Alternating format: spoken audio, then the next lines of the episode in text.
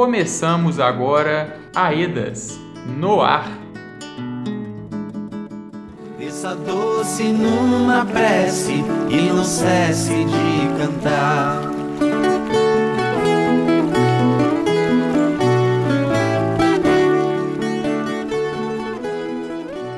Ei, gente! Olá, você da Bacia do Rio Paraupeba. É um prazer estar aqui mais uma vez. E aí, como estão? Espero que estejam todas e todos bem e com saúde. Eu sou Lucas Jerônimo e chego por aqui com o AEDAS no Ar, o programa da Associação Estadual de Defesa Ambiental e Social de Minas Gerais, AEDAS. Esse é mais um momento em que compartilhamos e divulgamos informações sobre o processo de reparação dos danos sofridos pelas comunidades atingidas de Brumadinho, Mário Campos, Igarapé, Juatuba, São Joaquim de Bicas e Betim.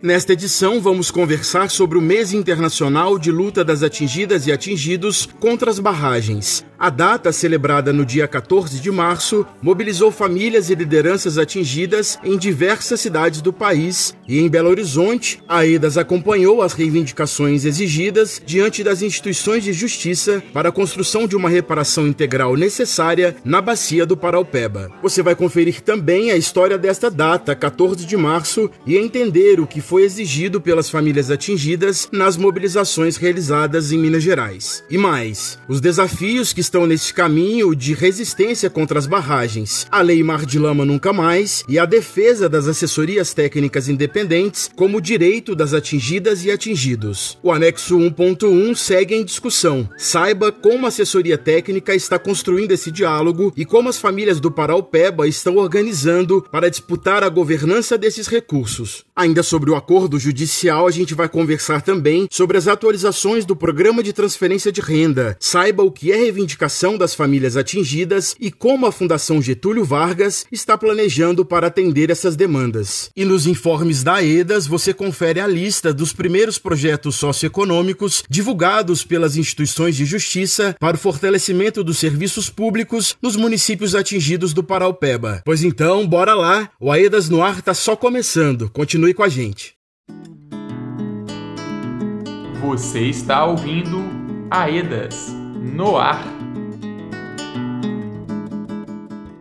Contra as barragens, pelas águas, pelos rios e pela vida. Este foi o lema das mobilizações realizadas em boa parte do Brasil no dia 14 de março, Dia Internacional de Luta das Atingidas e dos Atingidos contra as Barragens. A Fernanda de Oliveira, coordenadora do Movimento dos Atingidos por Barragens, o MAB, explicou para a gente um pouco mais sobre a história desta data. Aedas Entrevista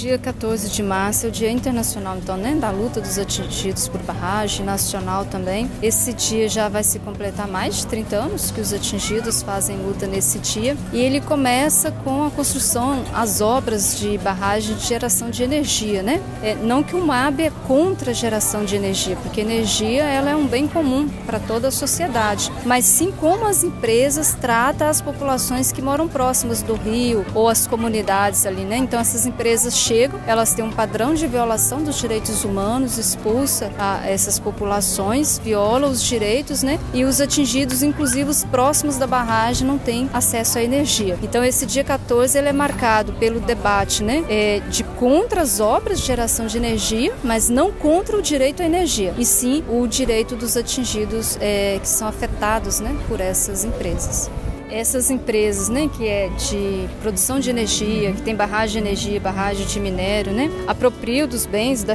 da dos bens naturais e deixa além do, de, dos atingidos os impactos né, sociais, ambientais, econômicos e culturais, no caso das barragens de mineração. É um impacto enorme ao meio ambiente, inclusive nós temos exemplos aqui em Minas Gerais dos dois crimes né, da Vale, em Brumadinho e em Mariana. Então esse dia de hoje também ele é marcado pela política nacional, porque hoje não é só a luta e o direito do atingido em si, mas por todos os atingidos. Né? É, hoje não tem no Brasil uma política nacional por barragens que ampara os atingidos. E tem muito mais leis e amparo às empresas do que os atingidos. Então as empresas, ela ficam, os atingidos ficam a cargo da empresa delas negociarem de forma que elas querem, né? Então além do direito que já é violado na construção e no rompimento, se viola mais direitos ainda, porque o padrão de violação de direito dessas empresas é muito cruel. Então nesse dia de hoje em Minas Gerais nós estamos em luta em três bacias em Minas Gerais, né? Bacia do Jequitinhonha e do Rio Pardo, bacia do Rio Doce e a bacia do Paropé. E a pauta principal então que tem uma política nacional, né? De atingidos por barragens. Aqui em Minas Gerais foi aprovada a PEAB, que é a Política Estadual dos Direitos dos Atingidos, e que já pode ser aplicada inclusive nas situações dos atingidos que tem aqui, né, pelas obras é, de geração de energia e pelos rompimentos também. É, estamos também é, em luta, né, pelas situações, outras situações além dos rompimentos, os transbordamentos, né, é, pessoas que na, na avaliação do MAB eles não são ameaçados, já são atingidos, como está debaixo de uma barragem que pode romper é, a qualquer momento. E além do MAB, conversamos também com o Marcelo, do Movimento pela Soberania Popular na Mineração, o MAN, e a Natália de Oliveira, da Comissão dos Não Encontrados na Tragédia de Brumadinho. Brumadinho e, todo esse caso da, da Bacia do Paropeba evidenciam para a gente o quão complexo é o processo e, e as consequências, os impactos são provocados pela atividade extrativa mineral em Minas Gerais e no Brasil esse marco de Brumadinho e Mariana e tantos outros crimes e violações que são cometidas cotidianamente por mineradoras em nosso país escancaram a necessidade que a gente tem de enfrentar esse debate em torno da questão mineral. Na nossa perspectiva, enquanto MAN, as comunidades que estão no entorno dos projetos de mineração ou no entorno do, da, da, cadeia mineral como um todo, e mesmo os trabalhadores do setor enfrentam uma série de desafios cotidianos é, tanto na luta por direitos e para impedir apropriação de territórios, de recursos, como também para garantirem sua reexistência em termos culturais, em termos de modo de vida, porque a mineração, além de saquear as regiões onde se instala, também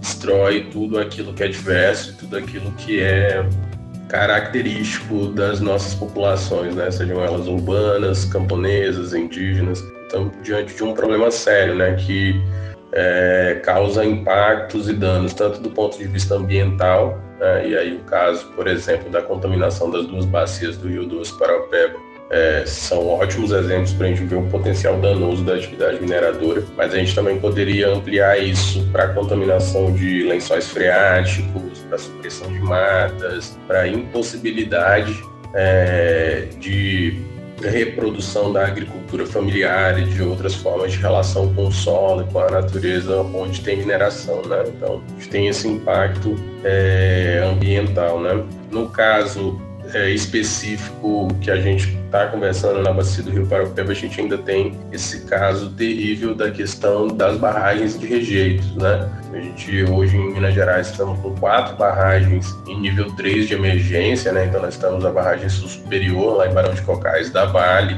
temos a barragem da ArcelorMittal em Itatiaio Sul, temos também a situação super complexa de Macacos, distrito de Nova Lima e por aí vai, né? Mas mesmo as barragens atestadas como segurança, não, é, a gente não tem confiança por causa da questão do automonitoramento. Esse nível de segurança é atribuído pelas próprias mineradoras através das empresas terceirizadas contratadas por elas para fazer o monitoramento das barragens. Então, nós, as comunidades que estão no entorno dos, da, das barragens de rejeito, sobretudo aquelas que estão em zonas de autossalvamento, é, elas não têm segurança nenhuma em relação às informações que são passadas, não tem possibilidades é, de, de evacuação ou de é, reação num possível rompimento de barragem, né? como é o caso da barragem B1 da Vale, que era atestada como segura e mesmo assim rompeu e, e, e ceifou 272 vidas em Brumadinho, contaminou uma bacia inteira, desestruturando sócio e economicamente uma série de comunidades. Hoje, existem ainda seis joias, mais três famílias que ainda aguardam encontrar o seu familiar ou mais segmentos do familiar para poder fazer essa despedida. Isso é o mínimo. Eu gostaria que existisse uma lei onde que eu pudesse obrigar a Vale ou a Justiça que que entregasse a joia inteira e ninguém tem essa garantia. A gente não pode exigir nada porque ninguém pode cumprir. Não existe dinheiro, não existe nada que possa é, obrigar, não existe multa, não existe cadeia, né? Para nós famílias, além dos nossos terem morrido, a gente ainda convive com a injustiça todos os dias. Nós estamos presos, nós estamos presos num cenário que não vai mudar. Pode passar um ano, dois anos, três anos que já se passaram. Daqui uma década, quem ama, quem tem sangue, quem é um pai, uma mãe, um irmão, um filho, jamais coloca outro familiar no local. O nosso laço é eterno, o laço de sangue, o laço de amor. Então, assim, é irreparável a nossa vida e não existe indenização, não existe punição, não existe justiça que façam a gente sentir melhor. A gente clama por justiça porque esse é o mínimo. O mínimo que as famílias querem é que isso sirva, que o que aconteceu em Brumadinho tem que ser para mudar a história da mineração. Tem que ser para que ninguém, quando sair para trabalhar, é, corra esse risco. A mineração não pode matar, a mineração tem que proteger, tem que dar segurança, tem que cuidar da vida dos seus funcionários, da comunidade que ela está inserida. E hoje a gente vê um Paropeba, o Rio Paropeba está aí, existem obras de reparação, a gente sabe que com o passar do tempo, talvez o Paropeba volte a, a ter a vida, né, próxima ao que ele já teve um dia. A gente sabe que as árvores que foram arrancadas, elas podem ser plantadas novamente e a gente espera que tenha isso, que o meio ambiente recupere, que, que existe essa reparação. Mas o familiar, o direito do familiar, é um direito tratado na, na área como se uma indenização bastasse. Indenização nenhuma paga a vida de um ser humano. Nós não podemos precificar a vida de um ser humano, mas ao mesmo tempo a gente tem que aproveitar essa situação para que mude a história da mineração. E como que nós podemos atingir uma mineradora que quer ser a primeira do mundo? É, é ela tendo prejuízo financeiro, porque tem que ter essa pedagogia, tem que ter essa essa maneira de atingi-los, da onde que pode é, doer porque se as empresas visam o, o lucro, então quanto a gente consegue que eles indenizem de maneira justa as famílias, é, talvez a gente esteja ensinando eles que poupar vidas, que cuidar das vidas dos seus funcionários é mais barato do que eles deixarem eles morrerem para depois ter que fazer essas indenizações. É, para nós, as famílias, vai ser sempre revoltante essa história, porque a luta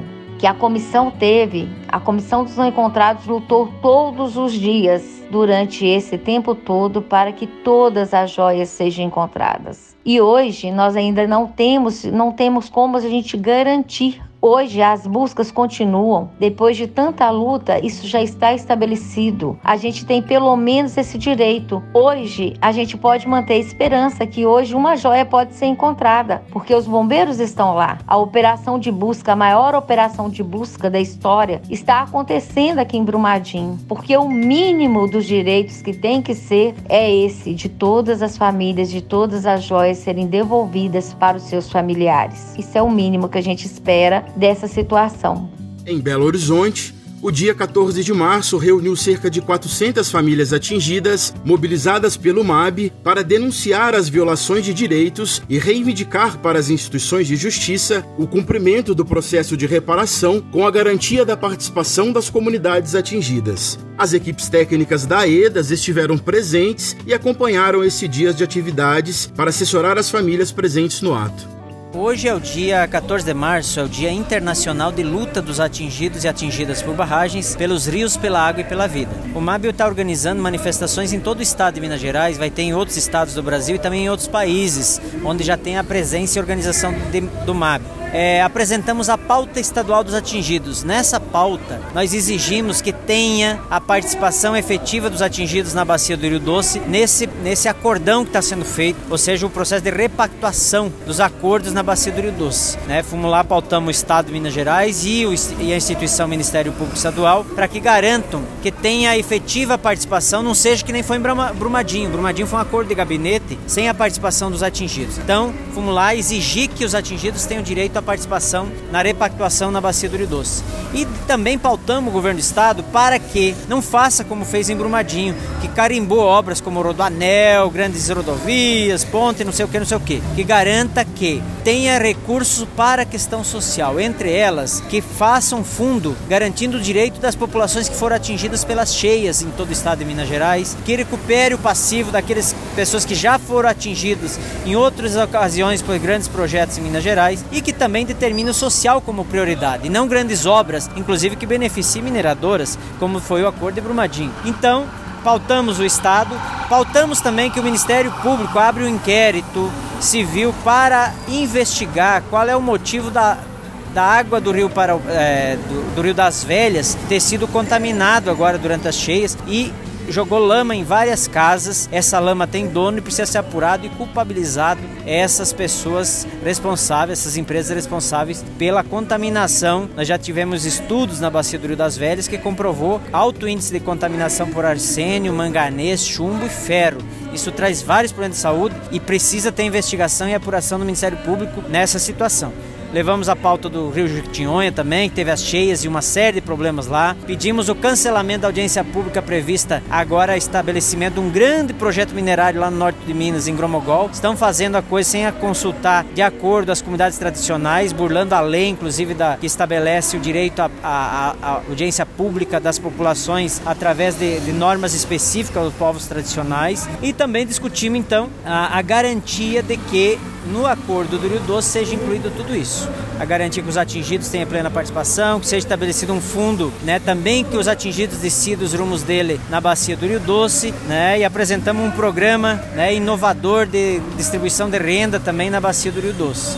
Então essa foi a pauta lá no Ministério Público, se comprometeram né, em discutir a pauta, incluir ela agora no processo de negociação.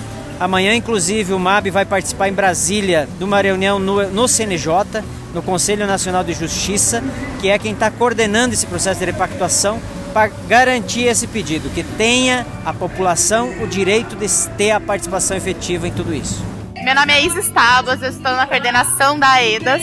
E a AEDAS, que é assessoria técnica independente na Bacia do Paraupeba e também em Itatiaia Sul, foi solicitada a participação, o assessoramento nas atividades do Dia Internacional de luta contra barragens em defesa dos rios e da vida. Nós estamos aqui assessorando e junto com cerca de 200 atingidos organizados no movimento de atingidos por barragem, com as equipes de pedagogia. A equipe de pedagogia está trabalhando com temas de reparação integral com crianças atingidas por barragens, junto com seus responsáveis. Estamos com a equipe da comunicação, que está produzindo uma série de informações de confiança, uma série de, de informações é, verdadeiras né, sobre a pauta dos atingidos, para os próprios atingidos que não puderam estar presentes e também para a sociedade. Estamos também com a equipe de direitos humanos que veio para garantir o direito constitucional à manifestação e também com a equipe da saúde que vem contribuir com os protocolos de é, proteção à Covid e protocolos gerais de saúde. Os é, atingidos, organizados no movimento de atingidos por barragem da Bacia do Paraupeba, de Itachaí Sul e do Rio de, das Velhas, organizaram três atividades, que são as atividades que a assessoria técnica veio para cumprir o seu papel de assessoria. A primeira delas no Ministério Público, em que foram pautadas é, questões estaduais, demandas estaduais, como é, a reparação integral dos atingidos em Minas Gerais e também a responsabilização de empresas pelo, é, pelos desastres que vem cometendo. A segunda, no Tribunal de Justiça de Minas Gerais, onde foi protocolada uma ação civil pública pedindo a suspensão das licenças ambientais de empresas que não cumpriram com o prazo da Lei Mar de Lamas Nunca Mais. E o terceiro momento é esse que está acontecendo aqui atrás, que está na nós estamos na Celomital e os atingidos denunciam a falta de informações em Itatiaio Sul, que é um município que, em que há uma barragem com alto risco de rompimento. Há pouco foi aumentado para o nível 3 e os atingidos não têm informações suficientes sobre esse possível rompimento iminente. A assessoria técnica reafirma a nossa responsabilidade com a proteção e a reparação integral da população atingida.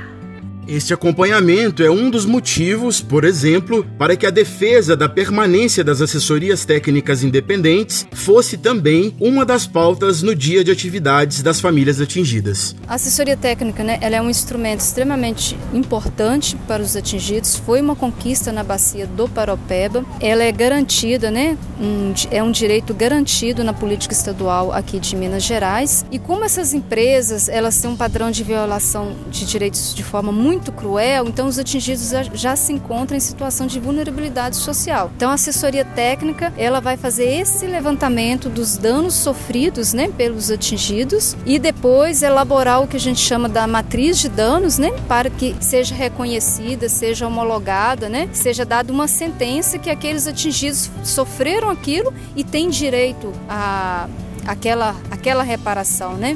É, seja pela questão emergencial, seja pela questão é, que estrutura novamente a vida dos atingidos. Então, a assessoria técnica é um direito conquistado e ela é muito importante nesse sentido nós continuar fazendo a luta para que os atingidos tenham acesso a ela. Você está ouvindo Aedas no ar. Ei povo, continuando aqui a nossa prosa sobre os direitos das famílias atingidas reivindicados neste mês de março. Um dos assuntos mais debatidos ultimamente pelos movimentos populares e lideranças atingidas é o endurecimento da Lei Mar de Lama Nunca Mais, lei estadual já sancionada que deveria punir as mineradoras que descumprem as orientações de segurança das barragens. A Vale, por exemplo, já foi punida por descumprir a lei. Porém, o valor da multa, segundo o movimento movimento dos atingidos por barragem é pequeno se comparado ao lucro obtido pela mineradora. O MAB, segundo Jocely Andrioli, coordenador do movimento, exige que as mineradoras tenham suas licenças cassadas. Muito bem, nós vimos que as empresas em Minas Gerais simplesmente abusaram da lei, não cumpriram a lei, a lei que estabelecia que elas tinham que fazer o descomissionamento das barragens até o dia 25 de fevereiro, que venceu. Elas tiveram três anos para fazer isso, não fizeram. Três anos elas podiam ter proposto formas alternativas, não propuseram. E agora então teve um acordinho novamente entre estados, né, a própria Agência Nacional de Mineração, instituições de justiça, para estabelecer uma multa por dano moral coletivo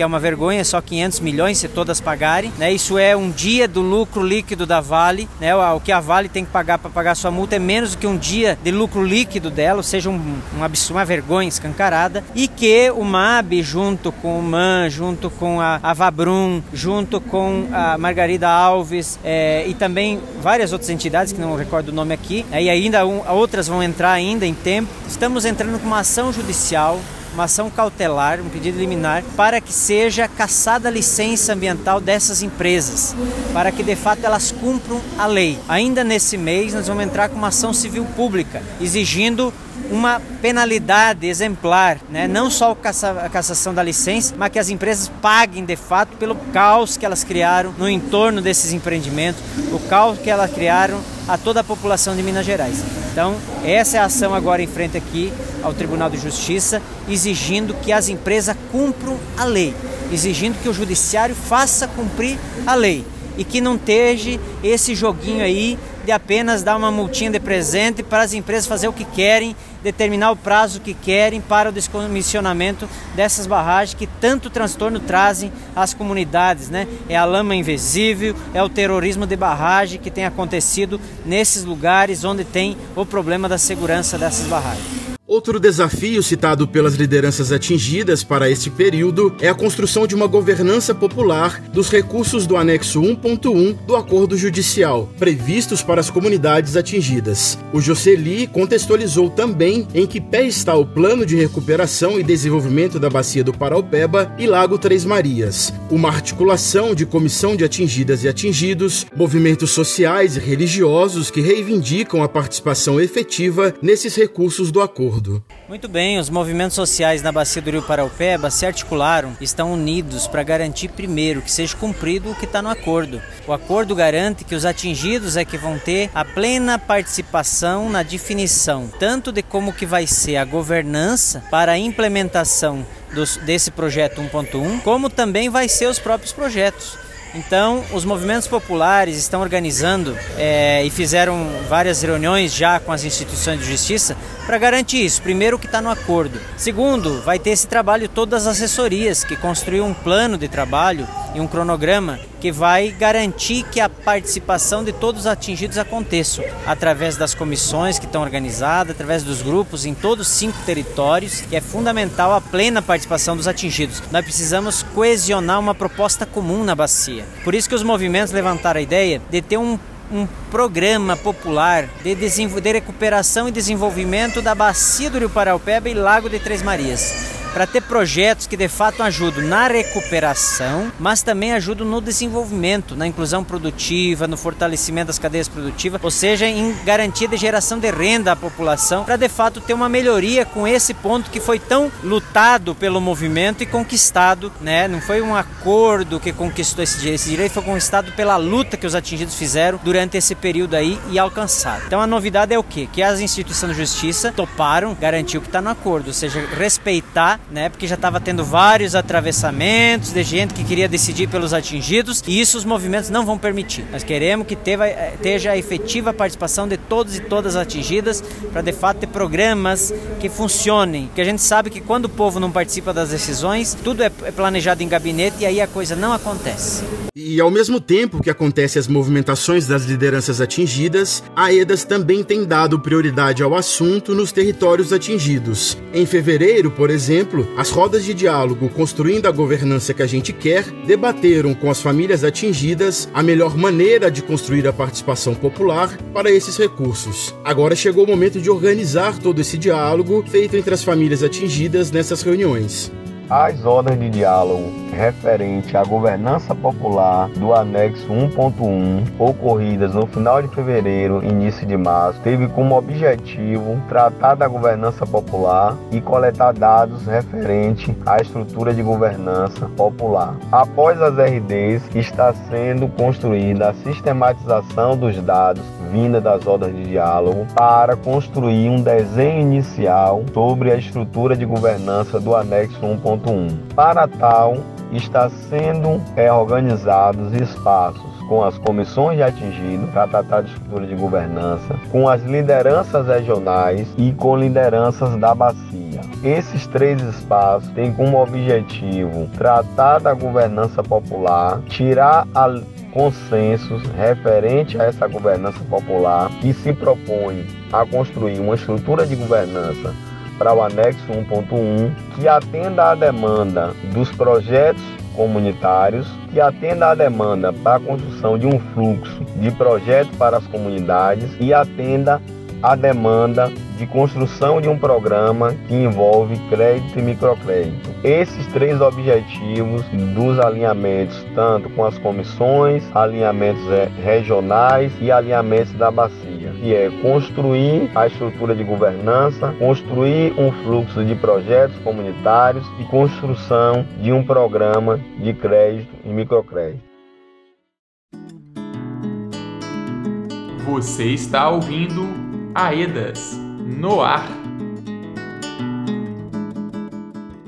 Programa de transferência de renda não deixa de ser uma grande conquista de nós atingidos, né? Desde o ano passado, quando houve o acordo entre a Vale e o Estado, nós fizemos essa grande mobilização em torno dessa pauta, visando garantir a sobrevivência mínima das pessoas atingidas até que nós tenhamos acesso às reparações integrais. No entanto, nós estamos diante do grande desafio que é que esses recursos realmente cheguem às pessoas atingidas, né? Uma vez que nós é, já conquistamos esse direito, já temos o recurso financeiro é, destinado. Nós agora precisamos garantir que esse direito chegue de fato, uma vez que a população ela encontra-se extremamente vulnerabilizada, né? Porque já são mais de três anos do crime, a, os municípios, os territórios empobrecidos, as pessoas sem emprego. Então, as pessoas têm uma grande expectativa que isso venha atenuar as dificuldades econômicas e financeiras sociais que elas têm passado. Então, a nossa proposta é que a Fundação Getúlio Vargas venha a campo, venha aos territórios para fazer esse levantamento diretamente com os atingidos e assim facilitar esse contato. Nossa população é uma população é, que não tem acesso às tecnologias, que não tem acesso às redes sociais, aos telefones, que tem essa dificuldade de lidar com isso. Então, um tratamento é, presencial no campo,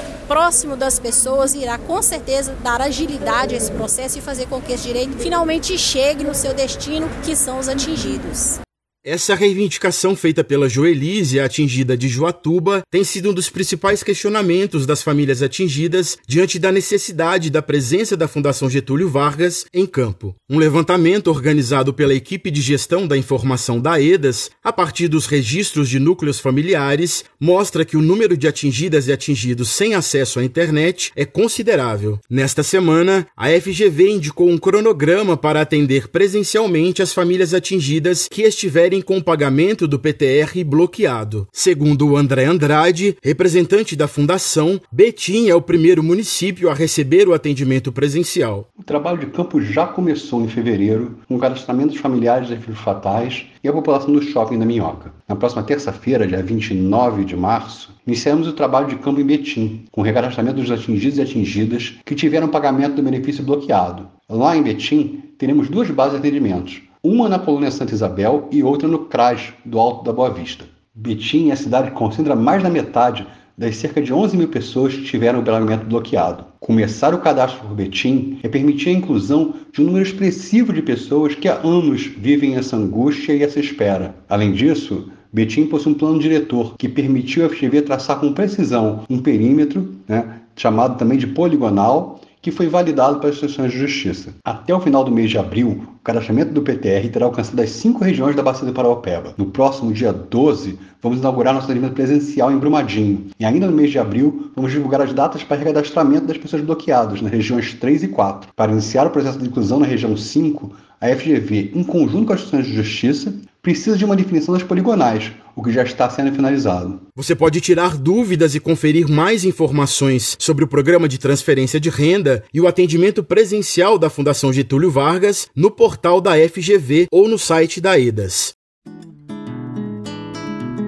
Você está ouvindo a EDAS no ar.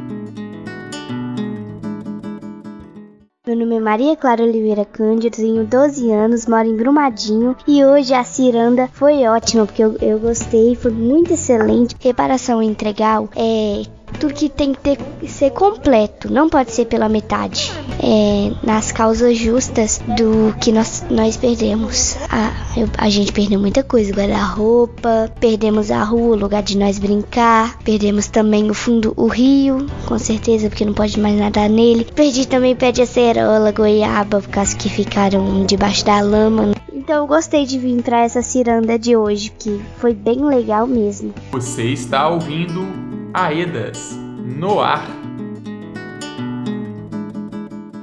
Você lembra da consulta pública para a priorização dos projetos socioeconômicos? Aquela votação feita para priorizar as áreas que as pessoas atingidas queriam fortalecer nos serviços públicos para as comunidades? Pois então, foi divulgada a relação dos primeiros projetos socioeconômicos selecionados para detalhamento a partir dos resultados da consulta popular realizada no final de 2021. AEDAS informa. A lista oficial dos projetos foi divulgada pelos comprometentes do acordo judicial, que são o Governo de Minas, o Ministério Público de Minas Gerais, o Ministério Público Federal e a Defensoria Pública de Minas Gerais. Confira agora os temas dos projetos por município. Em Brumadinho, entre os 27 projetos listados para Brumadinho estão o fortalecimento do complexo de saúde, a requalificação de centros urbanos e obras como a pavimentação da Estrada da Conquistinha, Serra da Farofa e a adequação da ponte Coronel Eurico. A relação aponta ainda um projeto de regularização fundiária para o município. Em Garapé, a primeira listagem de projetos contempla a canalização de córregos, construção de unidades básicas de saúde, as UBSs, centros esportivos e praças de lazer. Em Juatuba, estão previstas a construção e equipagem do hospital da cidade e de um centro de práticas integrativas complementares. Também está listada a construção de equipamentos para a atenção primária à saúde. Em São Joaquim de Bicas, os projetos listados são voltados para a área de pavimentação asfáltica, construção de escolas municipais e de uma unidade básica de saúde. Em Mateus Leme, os primeiros projetos listados prevêem a reformas de vias urbanas e rurais e a construção e reformas de pontes. Também foram contempladas a reforma de uma UBS e a construção de uma escola no distrito de Azurita. Em Betim, a ampliação do Hospital Público Regional, a construção de uma unidade de pronto atendimento, uma UPA e a do viaduto rodoferroviário Vianópolis. E em Mário Campos, a listagem dos projetos prevê o recapeamento e pavimentação asfáltica de ruas e melhoria de estradas e das vias de acesso nas comunidades atingidas. Outros projetos que devem ser detalhados para Mário Campos deverão apontar a restauração de bairros urbanos e rurais e melhorias em unidades de saúde para o atendimento especializado. E eu lembro aqui que esses projetos são referentes aos anexos 1.3 e 1.4 de fortalecimento dos serviços públicos. Essa é a primeira lista de projetos e é importante frisar que essa lista é diferente da lista de projetos já aprovados e com ordem de início do pacote de respostas rápidas. O pacote é um conjunto de projetos propostos pelo Estado de Minas Gerais com prazos para execução mais rápida. Esses projetos não fizeram parte da consulta popular. Até o momento, foram aprovados nove projetos do pacote de respostas rápidas, seis para Brumadinho e três para os demais municípios atingidos. Você pode conferir mais detalhes desses projetos no site da AEDAS, www.aedasmg.org paraupeba. E você deve estar se perguntando, e os projetos de demandas das comunidades? Os projetos de demandas das comunidades estão previstos em outro anexo do acordo, o anexo 1.1, aquele que já falamos nessa edição, tema das últimas rodas de diálogo sobre a governança popular. Uai, gente, é isso. O Aedas no ar deste mês está terminando. Muito obrigado a você que nos ouviu até aqui, valeu pela sua companhia. E lembrando que os nossos programas ficam disponíveis na internet. Você pode encontrá-los no YouTube e nas plataformas de áudio Anchor, Spotify e Google Podcasts. Por lá dá para ouvir outra vez, a hora que quiser e quantas vezes você desejar. E se quer saber mais sobre o trabalho da Aedas junto aos atingidos e as atingidas pelo rompimento da barragem da Vale em Brumadinho, acesse o nosso site site www.aedasmg.org barra paraupeba. Ó, oh, e repasse esse conteúdo para outras pessoas e ajude as informações chegarem a mais gente. Vamos nos despedindo, ficando por aqui, desejando força, esperança e muita paz nesse próximo período, neste outono que chegou. Um abraço a todos vocês. A gente se encontra na próxima edição do Aedas no Ar no mês que vem. Valeu, gente. Até mais.